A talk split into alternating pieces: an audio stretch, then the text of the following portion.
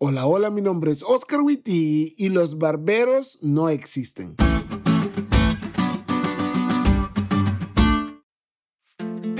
Hace algunos años atrás escuché una historia que probablemente conozcas.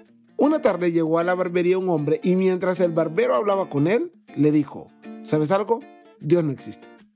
El hombre que sí creía en Dios, extrañado, le dijo, ¿cómo que Dios no existe? Sí, Dios no existe, le respondió el barbero. Si no, no hubiese tanta miseria, guerras y enfermedades en el mundo. El hombre se quedó pensativo. En ese momento, en la calle frente a la barbería, se sentó un hombre con el pelo largo y sucio. Y el hombre le dijo al barbero, ¿sabes algo? Los barberos no existen. Ah, ¿cómo que los barberos no existen? Le dijo, ¿yo qué soy? Y el hombre le dijo, no, los barberos no existen. Mira que el hombre con el cabello largo y sucio.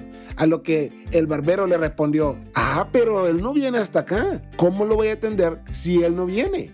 Por eso está como está. Ahí está el punto, le dijo el hombre. Dios existe, pero los seres humanos no vienen a él.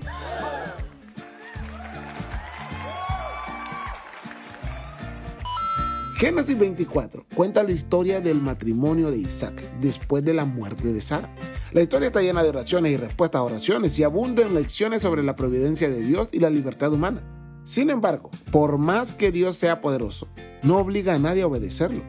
Aunque el plan de Dios para Rebeca es seguir a Eliezer, ella conserva su libertad de elegir.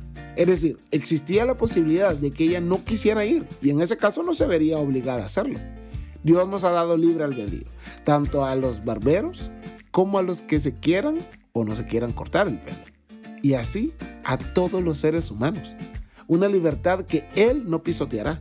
Pero a pesar de ello y de muchas de las terribles decisiones que la humanidad toma en ese libre albedrío, todavía podemos confiar en que finalmente el amor de Dios y la bondad, en última instancia, prevalecerán.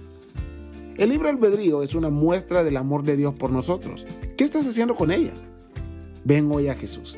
Pídele que te dé sabiduría para tomar decisiones que se alineen a su voluntad.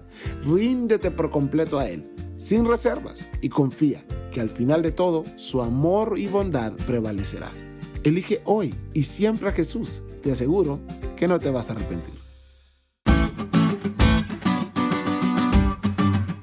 ¿Te diste cuenta lo cool que estuvo la lección? No te olvides de estudiarla y compartir este podcast con todos tus amigos. Es todo por hoy, pero mañana tendremos otra oportunidad de estudiar juntos.